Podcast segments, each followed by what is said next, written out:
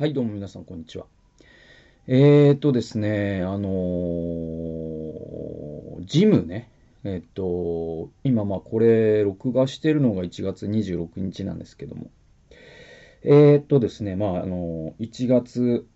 31日をもってですね、あの通っていたジムをね、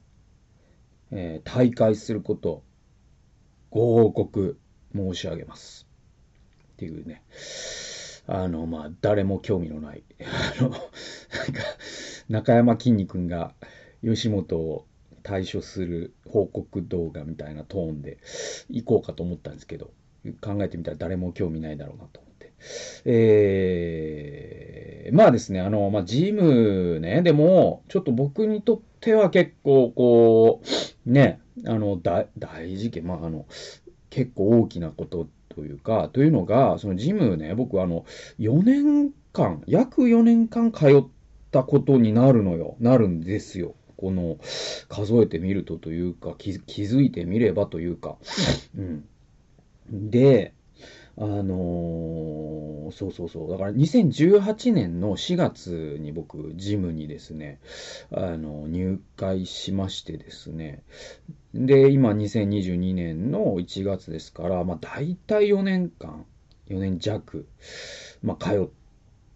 たんですね。で、で、考えてみるとさ、4年間ってさ、あの大学を卒業するまでのね、まあ僕は大学6年間だったけど、獣医学部だから、えーでも、普通の人ならば、えー大学、4年生の大学が終わるぐらいの、えーね、期間、ジムに通ったんだなぁと思うと、なんかこう、感慨深いっていうか、ちょっと本当にこうあの、ガウンかなんかを着てですね、卒業式をしたいなと思ったぐらい、なんか自分の中では、なんかこう人生の単位を一つ取ったなっていうか、なんか学位を得たなっていうか、えーなんかそんなね、感じがしてるんですよね。うん。で、それが、まああのそもそもですよ、そのジムに行き始めたっていうのは、僕は、その、2017年の9月21日っていうのが、その、僕の長女のね、誕生日なんですよ。で、そこから本気でこう僕は、その、運動を始めようと思って、で、その理由っていうのが、まあその、その2ヶ月後に僕40歳になってますから、あーそうするとさ、やっぱ、ね、なんか、あの、大体その僕の同世代とかでね、その子供さんいらっしゃるとかって、あの、割ともう、その中学生だったりとか、ね、あの、人によってはもう僕の年代で 子供が大学行ってる人とかもいたりとかするわけね。うん。で、やっぱりまあ、まあいろんな人がいるけど、やっぱりこう、うん、その遅くてもやっぱ30代がこう子育てのなんかこうピークと言ったらあれだけど、ね、子供小学生、小学校行ったりとかね。まあそんな感じの中、僕はその40代から子育てが始まるっていうことで、まあ一番やっぱ不安だったのは、まあいろんなことありますよ。そのお金のことだって当然ありますから。まあだからこそ2人目が生まれた日に僕は起業したんですけど、あの、副業を始めないとちょっとおむつ代稼げないわと思って。えー、なんだけど、まあそれはまた別な話なんでいつか話すとして。えっと、だから、その、えっと、2017年の9月に僕は危機感を感じました。それは、えーもうこれは体力がね、その40代がで子育てをね、ゴリゴリにやっていくってなると、まあ今の僕のそもそも虚弱体質でね、で、うつ病もやってて、でもこれはやばいぞと思って、で、結構探したのよ。で、僕は最初は自分が筋トレが好きだなんて思ってないから、むしろ僕、球技が好きだと思ってたんですよ、自分のことを。で、実際球技好きで。で、高校、中学高校とかも、なんかその体育のね、その成績とかで言うと、あの、割とあの、体育ってさ、まあ今どうなってるか知らんけど、その、あのなんだ、その、交互に来る感じわかるんですよ。その陸上系のね、あの楽器の次に球技系が来るみたいなさ。だから1学期は、えー、高跳びを、走り高跳びとか走り幅跳びやって。で、えー、あとはまあなんか体操、あの、体、えっ、ー、と、体育館で跳び箱とか、あ前転とかやって。で、えっ、ー、と、2学期は、あなんだ、あの、サッカーとかね、ババレーとかね。うん、でそうそういう感じだったじゃないですか。で、僕は、すごく、その球技の時は結構、その体育の成績って4とか5とかで、で割とこう、そのクラスの球技大会とかの、なんか、キャプテンになったりとか、そういう、なんか、球技は好きだし、割と上手にできるっていうかさ。うん。で、あのー、だけどなんか陸上とか、要はその基礎体力を問われるようなものは、さほどっていう、まあ、あの、成績で言うと3みたいな、平均ですみたい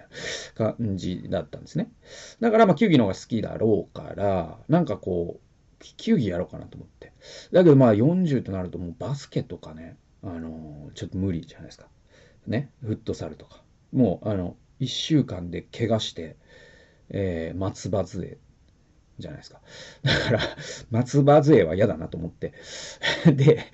だから、えー、っと、あのね、当時だから探したの僕ね、卓球と、えー、っとね、合気道を探したんですよ。合気道はまたその球技じゃないんだけど、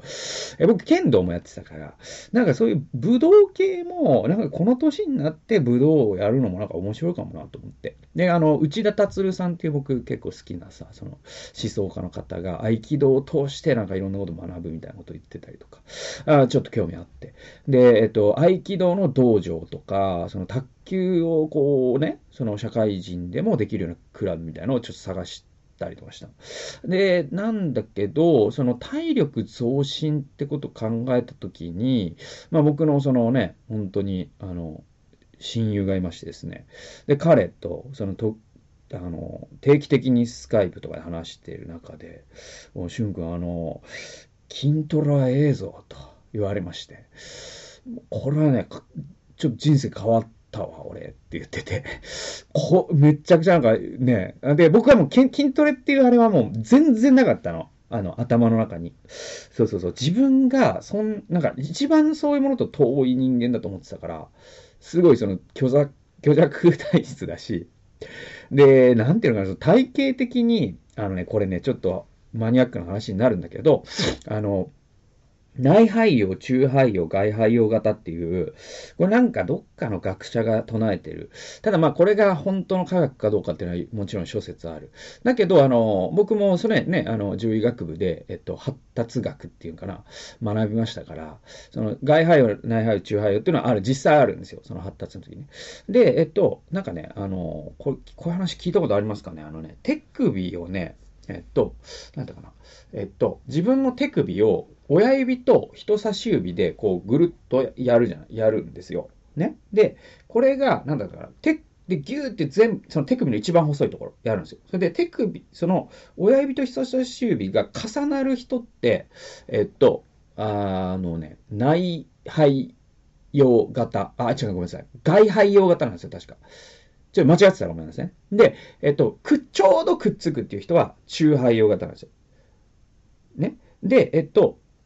くっつかない。もう、つかないっていう人は、えっと、確かだけど、内肺用型なんですよ。これ間違ってたらごめんなさい。何度も言うけど。で、で、えっと、これって要は何見てるかっていうと、その骨が太いかどうかなんですね。うん。で、それに、そのタイプによって、えっと、筋肉のつきやすさが変わるって話で。で、えっと、僕は明らかに外肺用型なの。つまり骨が細いんですよ。で、このタイプは筋肉筋肉も脂肪もつきにくいという体質らしいんです。でところが僕は結構脂肪はつきやすいんで一番ダメなパターンなんだけど、えっと、で、えっと、中肺用はまあ平均的というか、まあ、その、どちらも程よくつくっていうね。で、内肺用型っていうのはもう筋肉もすごくつきやすいし、脂肪もつきやすい。だからこう、アスリートというか、まあ、いわゆるそのプロレスラーみたいな体型になりやすいのが内肺用型。つまり骨太な人なんですね。で、えっと、僕はその骨が細くて、その筋肉もつきにくいし、いわゆるそういう体型の人間だから、えー、で、またこう、手足が長かったりとか、あする感じ。うんだから、よく言えば、モデル体型みたいな。モデル体型っていうのもよく言い過ぎだね。でも、よく言えば、その、だから、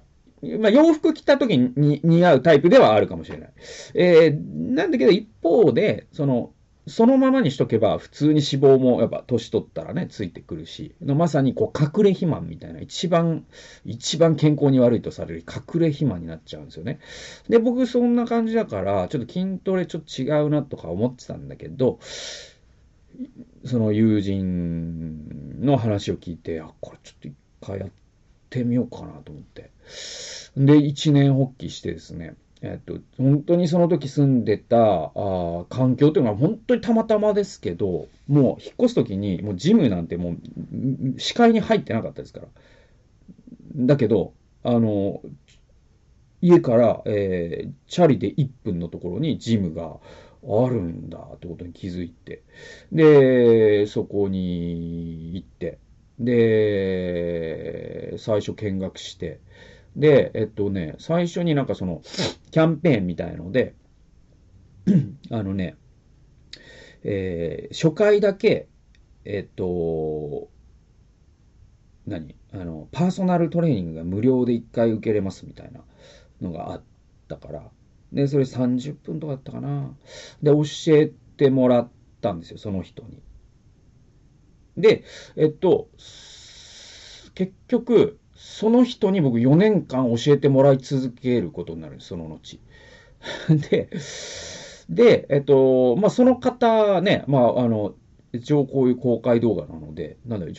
どうしようかな、差し当たりこう、そうですね、A さんとしておきましょうか。このパーソナルトレーナーの方ね。うん。で、この A さんというパーソナルトレーナーの方に出会いました。その最初の無料で。それで、えっと、その人に、なんていうかな、自分、どういう、どういう目的でね、トレーニング始めたんですか？始めるんですか？みたいなことで、いろいろこうね、話を聞いてくださって、で、やっぱりこう、子育てするのに体力が、やっぱり増進したい。え、そしてこう、やっぱ疲れない体であったりとか、動ける体であったりとか、重いものを持てる体。まあそういうものを僕はやっぱちょっとね、あの、この年でね、親になったんでっていうことを言って。で、あの、最初はね、こう、何、あの、マシンをね、そのチェストプレスマシンとか、レッグプレスマシンとか、まあそういうのの使い方を教えてくれて、まあこれしかもすっごい今考えたらめちゃくちゃ軽い重量でね、チェストプレスとか40キロとかね、うん。で、レッグプレスとかも70キロ、80キロ。で、えっと、そういうので教えてもらって、で、これはもう、あの、鉄則として、要するにマシンから始めるっていうのはやっぱ、怪我しやすいからなんですよね。その、あの、フリーウェイトをいきなりフォームが定まらない人が始めちゃうと。で、そっから、もうね、これは、やっぱ教えてもらった方がいいぞと僕は直感したわけですよ。で、もちろんあの、パーソナルトレーニングってお金かかるのね。で、あの、40、毎回僕は45分、30分、45分、60分コースみたいなのがあるんだけど、えー、で、料金設定それぞれ違ってて、で、45分が、えっと、4950円だったかなとかなんですよ。で、まあ僕はまあそれぐらいの時間が一番いいかなと思って、で、その4950円の45分の、えっと、最初の2年、3年は、えー、隔月で僕は教えて、てもらいました。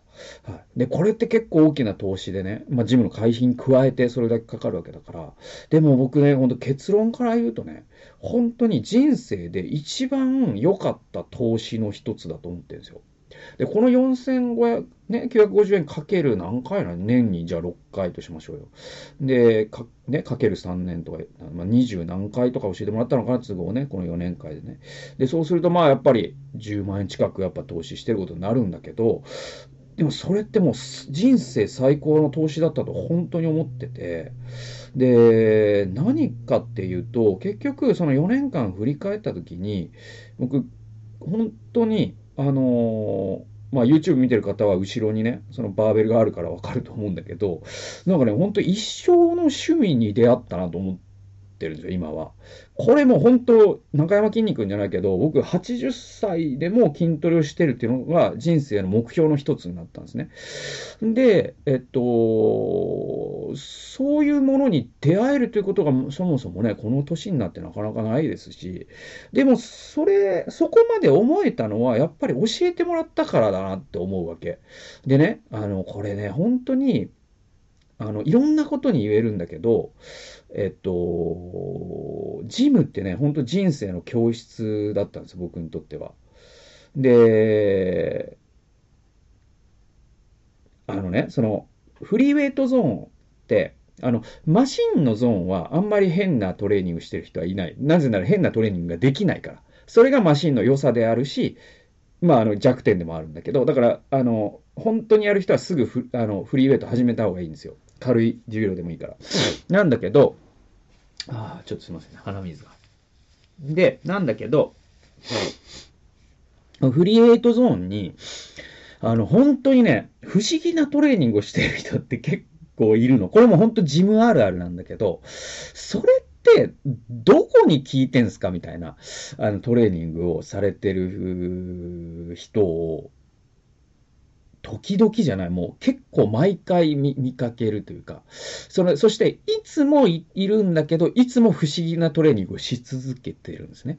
で、まあ、往々にして、そのご高齢な方が多いんで、まあそのご高齢の方だからもうね、別にそこでね、筋肉を大きくしたいとかっていうよりも、そこで体を動かすこと自体がね、重要だっ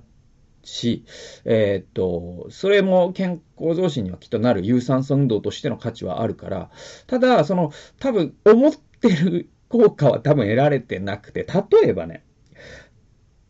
まあ、ある僕がもうその毎回見かけるおじさんは、まあ70ぐらいですかね、年の頃。えー、で、その、えっと、プリーチャーカールという種目をしてるんですけど、えー、っと、要は、そのプリーチャー台っていうのがあるんですよ。えっとね、プリーチャー大ってなんていうのかな。プリッチャーカールのプリーチャー大ってあれ、ちなみにあれですかね、牧師が説教する大のことを言ってる。から派生、ね、その、そ、そ、牧師が説教する台に似てるっていうところからプリーチャー、プリーチャー台っていうものが出てきて。で、プリーチャーカールっていうのは、その上腕二頭筋を、そのアームカールという種目があるんですけど、もう本当に筋トレといえばって言ってみんなが動作する動作ってわかります？えっ、と、その肘をてこに、あのダンベルを持って、えっ、と、腕を曲げ伸ばしするという。で、それを、その、えっ、と、この上腕の部分を、そのプリーチャー台に当てることで、あの、ここをちゃんと固定できるから、よりこう、正確なフォームで、その、アームカールができるという、そういう器具というか、まあ、台があるんですね。椅子みたいのに座って。で、そこで、ね、えっと、10キロぐらいのダンベルで、えっと、アームカールをしてるんですよ。ちなみにですよ、アームカール、え、正確なフォームで10キロでやろうとすると、めちゃくちゃ難しいです。で、それが10回正確なフォームでできる人って相当もう、あの、はために見て、あの、腕が太いなって感じにはなってきます。はい。で、僕も、僕、今の僕で、そうですね、10キロって、ま、まあ、あの、僕、アムカールほとんどしないけど、えー、10キロぐらいだと思います。今、扱える、10回3セットで扱える重量って。で、えっと、あのー、そのおじさんはね、そのプリチャー、プリチャー台でアームカールをしてるんだけど、その可動域っていうのが、なんていうの、その10度ぐらいなんですよ。で、で、しかもこの反動っていうのは、その、要は、腰の、腰、要は体を反らせることで腕をクンと曲げて、しかも可動域10度だから、これって何の運動になってるかっていうと、あの、多分、どちらかというと股関節の運動なんですよね。で、そのおじさんの腕は、申し訳ないんだけど、その、毎回、その、アームカールをしてる人の腕ではないんですね。でもそれって、しかもすごい長時間やってらっしゃるんですよね。で、何が言いたいかというと、他にもいろんな不思議なトレーニングっていうのがあって、まあ、いろいろあげることはできるんだけど、あ、この方はまたこの不思議なトレーニングやってらっしゃるなっていう。で、えっと、その方々って多分、その、一度も人に教えてもらったことがないし、教えてもらう必要もないと思ってるんですよね。で、それはそれで、いいと思うの。僕は別に。それで、あの、おじさん違いますよっていうつもりもないし、えっと、なんだろうな。そうそう、余計、なんか、差し出がましく、おじさんちょっと違いますよっていうつもりもないですよ。なんかトラブルに巻き込まれたくはないですから。えー、だけど、で、ダメだなとも、正直、お、お、あの、それすらもそんなに思わないの。だけど、一つだけ思うとしたら、ちょっと時間はもったいないかもしれないなというか、だって、アームカールをしてる以上、やっぱ上腕二頭筋をなんとかしたいと思ってるんだろうと僕は思うので、だとしたら、やっぱこう、同じ時間を使うんだったら、ね、その方はそのプリーチャー台で結構30分ぐらいやってるんですけど、そのね、その反動運動。196、97、98って数えて、数える声が聞こえるんですよ。100やって、バランってダンベル落とすみたいな。で、全然息上がってないんですよ。だからこれ多分何にも聞いてないんだよね。んで、これ、で、この手のトレーニングされてる方って、まあそれはもう自己満足だからなんか文句あるかって言言われたら何も文句はない。何も文句はないんだけど、えっと、だけど、その本当に正しいフォームを、もし、あの、10分でいいから、ね、そのおじさんがもし差し支えなければトレーナーの方に学んだとしたら、その後、あなたが30分でやってるトレーニング、3分でもっと効果あるようにできますよって話がパーソナルトレーニングの良さなのね。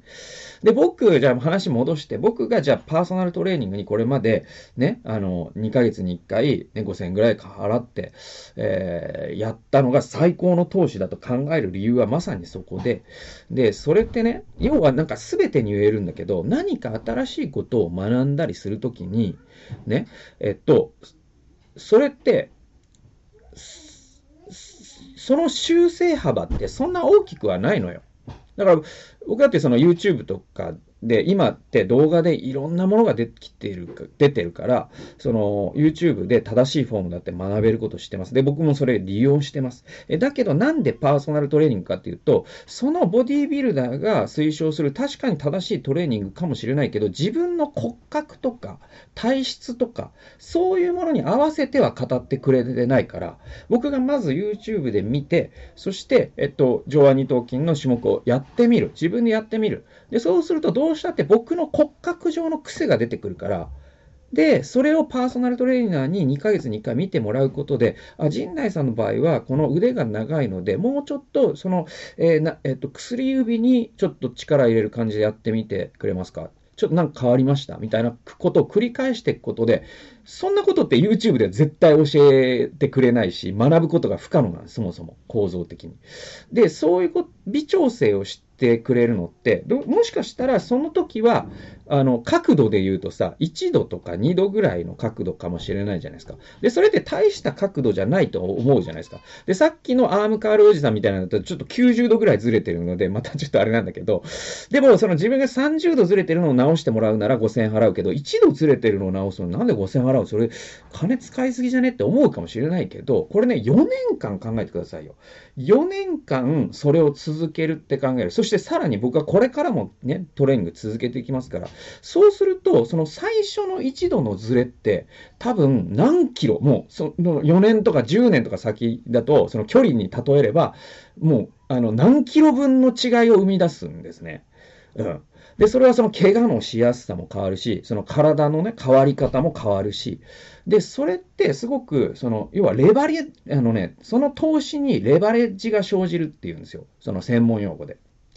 あの、レバレッジっていうのはテコの原理っていう意味なんだけど、だからこういうレバレッジの効く投資って、まさにパーソナルトレーニングとかってそういう投資なんですね。で、これすべてに言えるんですよ。だからその何か独学で勉強しようとかって我々ね、できると思うんですよ。これだけ情報が溢れた社会だから、自分で調べりゃいい、グーグればいい、グーグルすれば何でも載ってるって思うかもしれません。どんな YouTube だってあります。ね。えー、だけど、実はその自分がそれを続けていこうと思った時に誰か修正してくれる人がいるっていうのはこれ多分もう AI に代替できないのね。で、そういう人に、あの出会い、そして定期的にその自分のズレを微調整してもらったりとか、自分にカスタマイズされた、え、何かね、その、えっ、ー、と、知識とかを教えてもらったりとかすることって、その投資にレバレッジが生じるから、ものすごい、その投資の価値があるんですよ。で、僕が実際、ちょっと、あの、僕の宣伝ここでしてもら、させてもらうと、僕がさっき言ったその副業で始めた陣内義塾っていう、まあ、コンサルティングとか、えー、個人のね、学びのチュータリングをね、提供してるんだけど、ズームセッションで毎回やるんですよ。で、月に1回の人もいるし、2ヶ月に1回の人もいる。で、その方々の投資って確実にレバレッジの効いた投資になるなと思ってて、僕なんか、だからパーソナルトレーニングみたいなことを、その、知識の領域でしてるところが僕あって、正直。だから、そういう意味では、もし興味ある方は、まあ、ご一報くだされば、あの、陣内義塾とグーグルしてくれたらね、僕のサイトが出てきますので、あの、ご検討いただけたらと思うし。で、これちょっとここまでで宣伝は終わりで。で、えっと、あのー、それでね、まあ僕、その、トレーナーの A さんね、A さんと4年間、本当に4年間ですよ。でも年に6回とかですよ、多くて。で、最後の年は3ヶ月に1回とかになったから、あのね、うん。だから、年に3、4回とか。うん。だからそ、でそれでも、その、ジムではすれ違ったりも時々するしね。あの、本当に、あ、陣内さんなんか重量上がってきましたねとかね。そう、そういう関係性で。で、えっと、でね、僕毎回その5000円払ってるからさ、やっぱりその無駄にしたくないじゃないですか。その45分をやっぱマキシマイズしたいから、毎回こう予習じゃないけど、そのこの2ヶ月の自分のトレーニングの課題は何か。で、何を聞きたいかっていう質問をさ、リストにしてさ、やってたのよ。で、やっぱそうすると、その学びって本当に得るものが大きくて。で、あの、だから、まあ、陣内義塾をもし利用してくれるな、そういう学び方をしてくれるとめちゃくちゃ意味がありますからって話にまた戻ってくるんだけど、で、そうやって、えっと、A さんに学びました。で、この前の、えっと、1月17日かな、あの、本当にもう、だから最後のね、トレーニングだったんですよ。で、これがもう本当僕ちょっと感動しちゃって、あのー、結局ね、なんかもう、大体ね、そのフォームを学びたいような種目は、まあ一通りは、もちろんこれからもズレを直していくっていうのはあるんでしょうけど、一通りはなんか学んだなっていうのがあったから、ちょっと最後、ちょっとその、なかなか補助がないと怖い、そのベンチプレス、まあ one rep max っていうのがあって、それそのベンチプレスで、その、一回だけ上がる重量のマックスっていうのって、なかなか、なんていうのかな、挑戦しづらいとこあるのっていうのは、一人でやると、あのもちろんあの、なんていうの、あのセーフティーバーっていうのがあるから、怪我をすることはないにしても、やっぱ怖いのよ。なんか、フォームずれたりとかして、ちょっと肩痛めたらどうしようとかあるから。で、本当に僕、全然やらないんですよね、ワンレップマックスって。えー、なんだけど、ちょっとそれやってみていいですかね？つって言って、で結局そのセッションで僕ね、なんと、えっ、ー、と、100キロが一発上がったんですよ。で、これ結構、まあ、トレーニングされてる方ではわかると思うんだけど、100キロ、まあ、1回だとしても100キロ上がるって結構大きなことで、なんかゴルフで100切るみたいな話なのかなちょっとわかんないけど、どう例えていいのか。だから、ちょっと本当に、あの、すごい、まあ、自分の中で大きい。あ、これはもう卒業、卒業の回でしかもね、それが上がったから。それで、ね、まあ、最後に、その A さんに、その上がって、まあいろいろ教えてもらった後に、まあ今日のセッション終わります。次どうしますかってなった時に、いや、実はちょっと引っ越しして、っていう話をしたら、まあ A さんも、ああ、もうそれはね、でもね、続けて、トレーニングは続けてってくださいみたいな。で、まあ実はあの、自宅にね、バーベル買いましてとかって言って、本当にでも、その A さんが教えてくれたから、なんていうかこの一度のズレがね、やっぱり4年間だったら、本当に僕変なトレーニング今して怪我してたかもしれない。えー、そうなってないのはやっぱ A さんのおかげだからありがとうございましたって言って、で、ちょっと A さんもちょっと涙ぐむじゃないけど、ね、あの、トレーナー冥利に尽きるなと思ってくださったのかなと思うんですよ。それで、なんかね、そのね、なんか、このジムを100キロ上げて卒業したという、いやーなんかね、ちょっと感動したんですよね、その日の。あの、その日のパーソナル。そしてあと4日で、あとだから行けて1、2回かな、ジムね。で、そうすると、まあ、本格的に僕の、その、こう、今導入した、えー、可変ダンベルとか、あバーベルで家でトレーニングをしていく、えー、ことになるんですけども、まあ、今後もトレーニング自体は続けていきますので、なんていうのかな、あのー、まあ、トレーニングの話もこれからもしていきますけど、まあ、ちょいちょいね、トレーニングの話僕、これまでその動画でしてきてね。で、時々、なんか、トレーニングの話ってあんまり再生数が伸びるっていう感覚はないんだけど、でも時々、そのトレーニングの話とかも面白くて聞いてるんですよね。なんか、わざわざ言ってくる、寄ってもらうのってトレーニングの話結構多くて。だからなんかこう、そういうね、で、そういう方ってやっぱなんかね、あのー、何かしらのエクササイズをしてたりするのね。トレーニング、その、ウェイトトレーニングではなくても。だからなんかそういう、えー、方のなんかヒントになったりとか、あもしかしたらしてるかもしれないから、あちょっとね、今回話してみました。で、今日はあの、聖書研究の会のつもりだったんだけど、ちょっともう、時間的にありえないぐらい長く喋っちゃったから 今回も単品のフリートーク動画としてちょっとあ出させていただきますが、今日はね、パーソナルトレーナーの話、そしてジムを、4年間通ったジムを卒業した話ということで、えー、お送りいたしました。ね。あの、皆さんももしね、あの、ウェイトトレーニングしたいという際は、まあ、これ本当にね、僕ね、あの、これ、パーソナルトレーニングジムを僕、あの、開業できるんじゃねえかなと思ってるぐらい、あの、大体一通りのことできるし、そして一通りのことを初心者が中級者になるぐらいまではなんか教えれるような気もするから、僕。だからなんかもうそういう方は、あの、ご相談ください。ということで、あの、今日は、あの、トレーナー、トレーニングの話を、ちょっと思う存分させていただきました。最後まで聞いてくださってありがとうございました。それではまた次回の動画及び音源でお会いしましょう。さよなら。